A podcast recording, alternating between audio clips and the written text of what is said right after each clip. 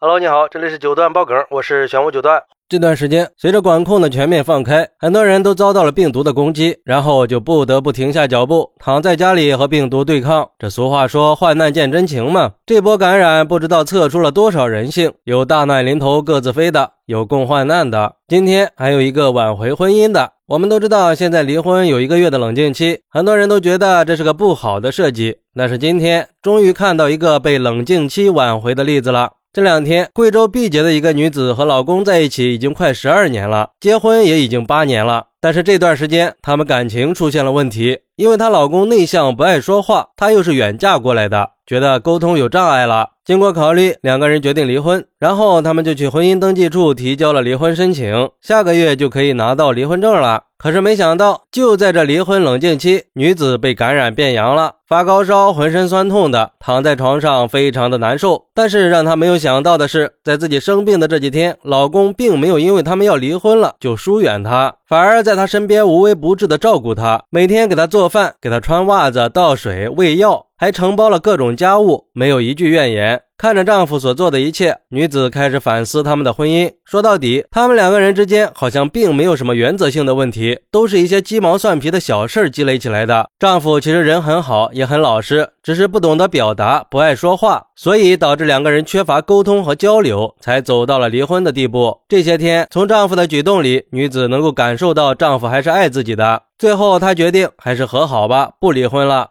哎，就是嘛，这么好的男人还离什么婚呀？就像一个网友说的：“这能在你生病的时候细心照顾你的，就是最好的男人，好好珍惜吧。婚姻的最终目的，不就是能找一个能替你遮风挡雨的男人吗？如果我遇到这样的男人的话，能在我生病的时候照顾我，不放弃我，重视行动，像独家定制一样的人品，我肯定不舍得离婚。瞎折腾啥呀？有时候幸福就在身边，换个人未必会做得比他好。有行动证明他爱你，你俩可以过下去的，感情并没有破裂。”换个只会说话、行动能力差的人，未必会幸福吧？还有网友说，以前我们常说生个孩子就知道嫁的是人是狗了，但是现在等你阳了，就能看清身边的人了。就像前几天有个女的阳了，结果丈夫带着孩子和婆婆回了老家，完全不管她的死活。更过分的是，他们把家里的物资几乎全部带走了，只给他留下了几个腐烂的水果。所以说，疫情是一面照妖镜，考验的是人性。它能让你看到，天天把爱你挂在嘴边的丈夫，到底是不是真的把你放在心上；也能让你看清，你身边那些至亲的人，在关键时刻是不是真的心疼你。女人其实要的并不多，只是希望在自己最累、最恐惧和最需要支撑的时候，能有个人扶起她的肩膀，托起她的手，告诉她有我在。毕竟，只有共同付出的婚姻才会长久嘛。不过，也有网友说，这男人在你脆弱的时候照顾你，只是念在昔日的情分上罢了，并不意味着以后你们两个的婚姻还能过得很好。有句话叫做“破镜重圆”，破裂的婚姻就算是修补好了，还是有裂痕的。千万不要因为他一时对你好就心软了。其实我倒是觉得可以看得出来，这个男人可能会比较木讷，不太善于表达。但是这样的男人一般都很顾家。一段好的婚姻，不就是要爱对方的优点，同时也能包容对方的缺点吗？这俗话说“一日夫妻百日恩”，这样的好老公怎么能放弃呢？